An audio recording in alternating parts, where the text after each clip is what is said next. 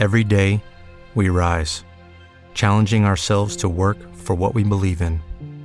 At U.S. Border Patrol, protecting our borders is more than a job, it's a calling. Agents answer the call, working together to keep our country and communities safe. If you're ready for a new mission, join U.S. Border Patrol and go beyond. Learn more at cbp.gov/careers.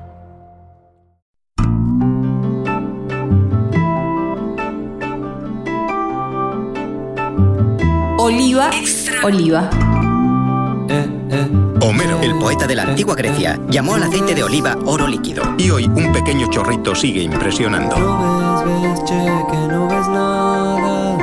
Las cosas, che, que te mostraba.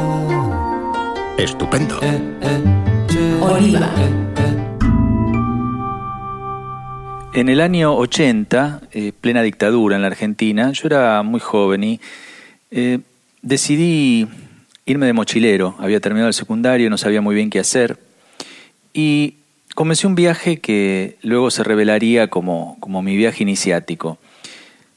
Llegué a la frontera con Bolivia y tenía ganas de pasar a Bolivia y de repente, bueno, un tal García Mesa se le ocurrió dar un golpe de Estado en el país hermano. Entonces no pude entrar a Bolivia y opté por bajar a Salta y tomar el tren que atraviesa los Andes para llegar a Antofagasta, en Chile. Ese viaje en tren atravesando los Andes eh, es un capítulo aparte, ¿no? Pero hoy quiero hablar del desierto, de los 800 kilómetros que hay entre Antofagasta y Arica, que es la ciudad que está más al norte de Chile, y también de una coincidencia o una sincronía que hoy se me revela y me conmueve enormemente. Como les contaba, eh, después de ese viaje en tren atravesando la cordillera, con tormenta de nieve incluida, decidimos con Esteban, que era mi compañero de viaje, hacer dedo para atravesar el desierto y llegar al límite con Perú, que era el país que nos esperaba con su gran promesa, ¿no? el Machu Picchu y el camino del Inca. Y acompañados, digamos, por al- alguno de esos dioses, ¿no? O ángeles que guían a los viajeros inocentes, porque vaya, si éramos inocentes, ¿no? Este no, no había internet, obviamente, en esa época, no teníamos mapas, no sabíamos a dónde íbamos.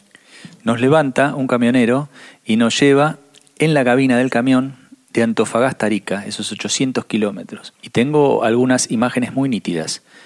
Con Esteban sentados, los dos a la salida de la ciudad, haciendo dedo, un camión que pasa por segunda vez, nos levanta y nos dice, si no los levanto yo acá, a la noche se mueren congelados. Otra, los dos en la cabina, escuchando cassettes que ponía el conductor de Palito Ortega, Sandro, Pink Floyd. Un camino que era desierto, arbustos bajos, y me acuerdo de un precipicio, camino de cornisa y las nubes abajo nuestro, como un colchón.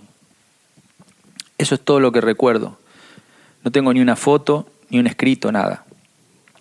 Mi sensación en ese momento era que en el desierto no había nada que valiera la pena. Y sin embargo, luego me di cuenta que fue la entrada a un mundo nuevo, un mundo extraño, algo así como el comienzo de un, un alejamiento que me ayudaría, sin embargo, a conocerme mucho mejor, a acercarme a mí mismo. Treinta años después vuelvo al desierto de Chile, esta vez como percusionista de la banda de Pedro Aznar en el marco de una gira por todo Chile. Y tocamos en un pueblo en medio de la nada, en medio del desierto, construido por una empresa minera, y todo el pueblo es de la mina. Y conocemos algo del desierto, de su increíble historia, de sus pueblos abandonados y algo de su, de su pasado esplendor, ¿no? Y aquí la coincidencia, la sincronía que tanto me, me conmovió, a la vuelta de esta gira encuentro en una librería de Buenos Aires un libro que se titula Memorias del Desierto, de Ariel Dorfman. Cuenta la historia del desierto de Chile y comienza diciendo que cuando él tenía apenas 20 años, pasó por ese desierto sin darse cuenta. Es como que casi no lo vio. Y ahora cuando vuelve, 40 años después, se deslumbra ¿no? con su paisaje, con su cielo, con su gente y con su historia. Y Dorfman lo cuenta así, dice, yo había estado antes en Arica, había cruzado ese mismo desierto 40 años atrás sin dejar marca alguna, casi sin permitirle que me tocara. En ese momento de mi vida yo era un joven de 20 años convertido a la causa de América Latina y no tenía tiempo para los pueblos fantasmas surgidos del auge y la caída del nitrato. No me detuve en Chuquicamata y la mina de cobre a tajo abierto más grande del mundo. No me interesaba la aldea colonial de adobe blanco de San Pedro de Atacama, que había servido de oasis central en la ruta de los incas. Y el mágico puerto de Iquique tampoco figuraba en mis planes. No, yo me dirigía a Lima y Cusco y Machu Picchu, al lago Titicaca y La Paz y Oruro, que en ese entonces consideraba el corazón oculto del continente sudamericano. Claro, y al joven Ariel le pasó lo mismo que a mí, y dice, no había nada allí, pensaba automáticamente en 1962. Quiero ver árboles, quiero vegetación junto al mar, quiero bosques a la vera de un lago, quiero un valle con sombras protectoras que llaman al reposo. Y dice, pasaron muchos años hasta darme cuenta de que las superficies yermas del norte de Chile, que había recorrido con ligereza, albergaban más secretos sobre el destino que había escogido para mí mismo que todas las ruinas y quebradas de las zonas altas andinas, por más maravillosas que fueran. Y cuando estuve por ese desierto a mis 19 años, me pareció que no había nada. Y ahora cuando volví, esa inmensidad me resultó emocionante, sobrecogedora. Creo que en algún sentido me conectó con, con el vacío interno mío o la posibilidad de ese vacío. Acá en Memorias del Desierto, Dorfman cuenta así, tal vez en aquel momento tenía miedo de aquello que tantos otros a lo largo de la historia han encontrado atractivo en los sitios aislados, la soledad y la extrema introspección a las que nos enfrenta inapelablemente un paisaje desprovisto de habitantes humanos, una verdad sobre uno mismo que no puede encontrarse en ningún otro sitio, lo que quizás explique por qué tantas grandes religiones monoteístas se hayan generado en zonas agrestes.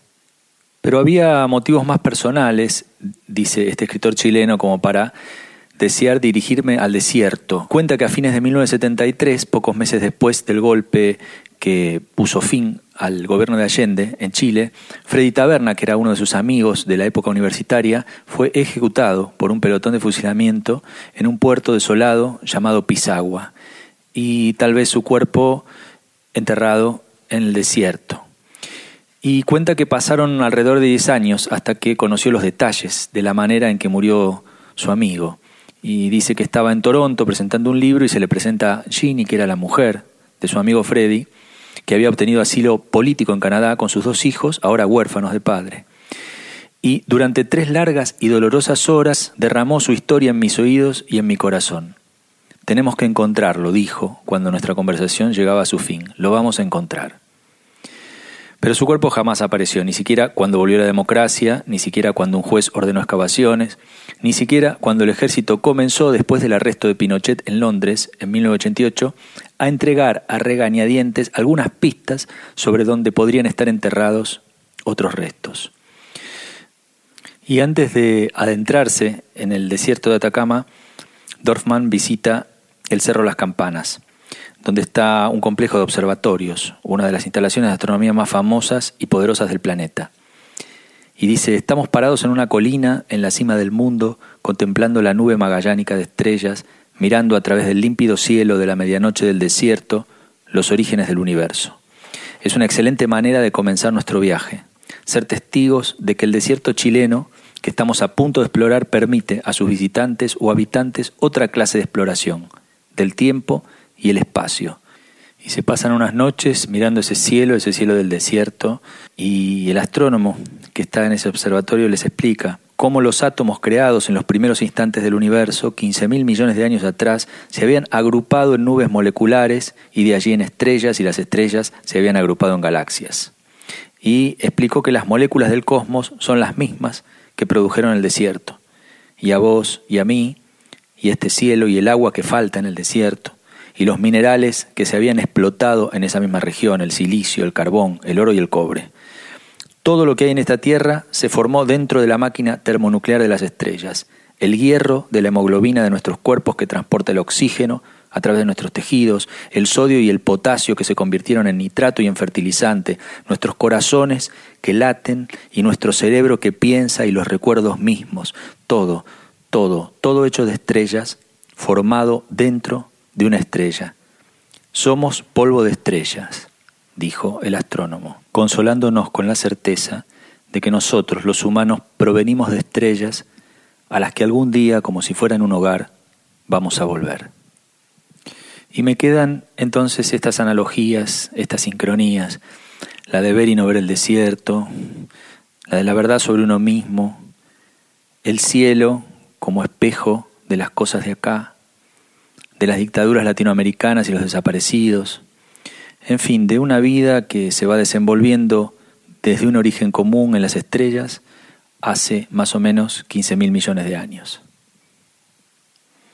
Quiero compartir ahora con ustedes música, música de Chile. En ese viaje, cuando llegué a Arica, conocí a unos chilenos y en su casa descubrí la música de Chile, descubrí a Violeta Parra, descubrí a Víctor Jara, esas músicas que estaban prohibidas en Argentina. Y quiero compartir con ustedes un tema que se llama Arauco tiene una pena, un tema de Violeta Parra interpretado por Violeta Parra. Y después quiero pasar una música también de Chile, pero de un chileno, un joven chileno, un compositor que se llama Nano Stern, eh, a quien tuve el gusto de conocer en Chile. Eh, hemos compartido escenario y me regaló algunos discos de él. Y vamos a escuchar una versión que hace Nano de un tema de Víctor Jara que se llama El cigarrito. Entonces, primero Violeta Parra con Arauco tiene una pena y después Nano Stern haciendo El cigarrito de Víctor Jara. Nos reencontramos en el próximo programa. Un abrazo.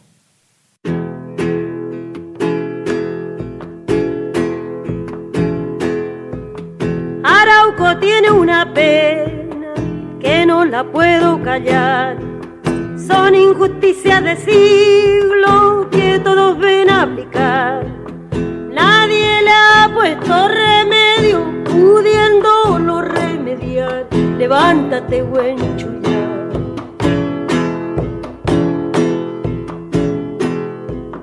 Un día llega de lejos, o escufe conquistador,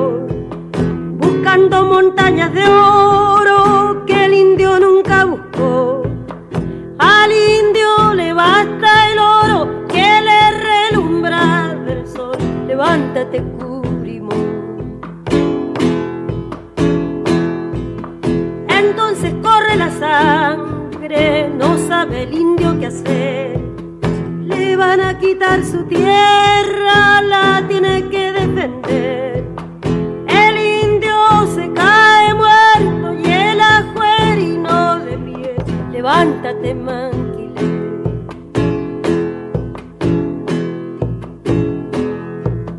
¿A dónde se fue el autar? Perdido en el cielo azul. Y el alma de Galvarino se la llevó el viento sur.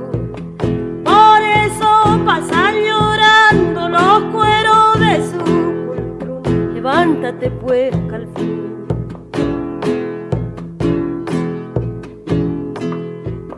Del año 1400 que el indio afligido está. A la sombra de su ruca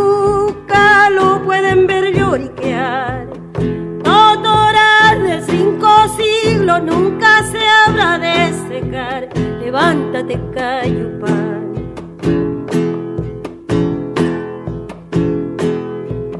Arauco tiene una pena más negra que su chamal. Ya no son los españoles los que les hacen llorar. Hoy son los propios chilenos los que les quitan su pan. Levántate, Pailagua.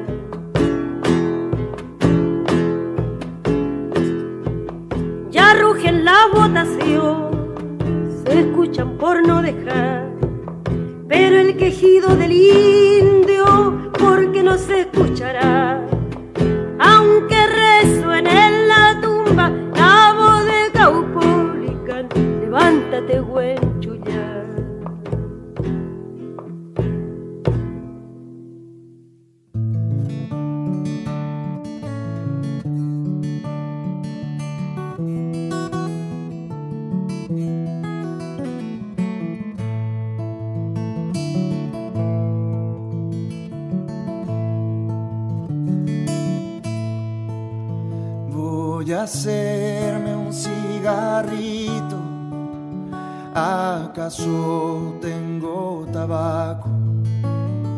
Si no tengo de dónde saco, lo más cierto es que no pito. Ay, ay, ay, me querí. Ay, ay, ay, me querí. Ay, ay, ay.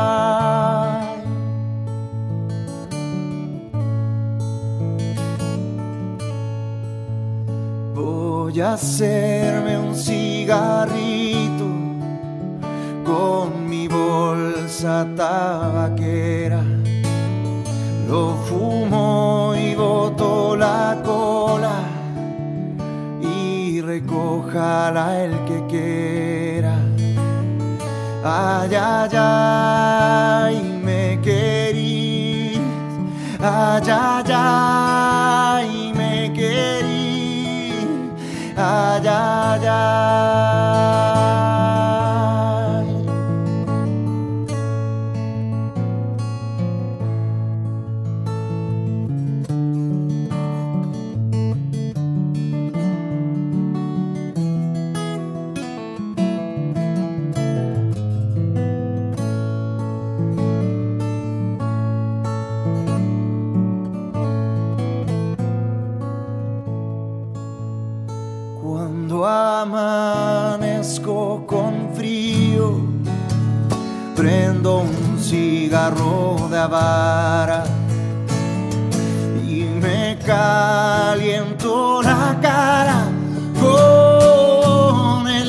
El cigarro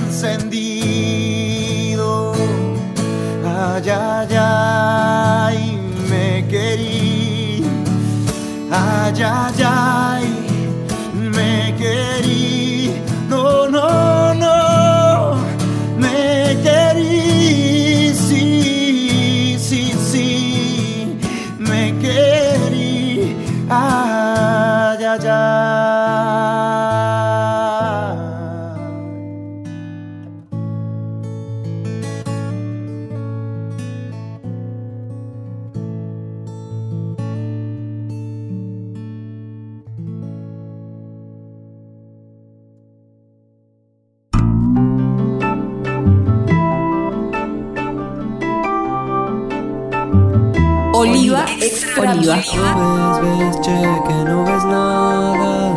Las cosas, che, que te mostraba.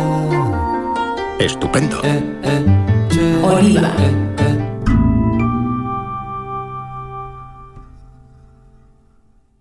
Dale más potencia a tu primavera con The Home Depot.